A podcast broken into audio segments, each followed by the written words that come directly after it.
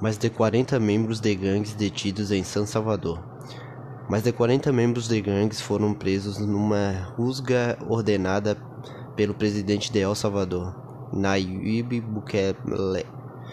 Perdão se eu errei a pronúncia do nome dele. É, é sinceramente não, não, não consegui ler a palavra, mas desde já quero pedir perdão se eu li o nome dele errado. Vamos continuar então na comunidade de Tutonixapa, da capital San Salvador, envolvendo mais de mil soldados e outros 130 policiais.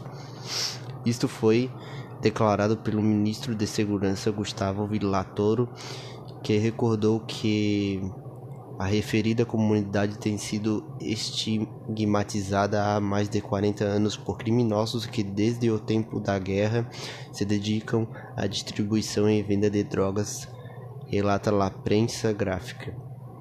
Por seu lado, Bukele relatou através do seu perfil no Twitter que a comunidade de La Grangita, outro famoso centro de distribuição de drogas, também foi cercada. O presidente salvadorenho afirmou que não houve uma única morte em confrontos em nenhum dos cercos, nenhuma operação militar no mundo tem sido tão limpa, comemorou ele. No final de março, quando El Salvador registrou 62 homicídios em apenas um dia, a Assembleia Legislativa do país aprovou um estado de emergência que foi prolongado ao longo dos